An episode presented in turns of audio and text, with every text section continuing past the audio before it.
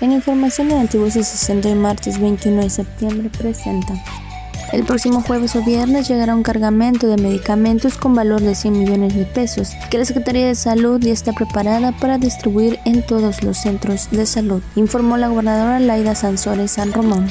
La gobernadora Laida Sansores San Román tomó protesta a Javier Herrera Valles como secretario ejecutivo del Sistema Estatal de Seguridad Pública, a quien exhortó sumarse de manera inmediata a las tareas de seguridad.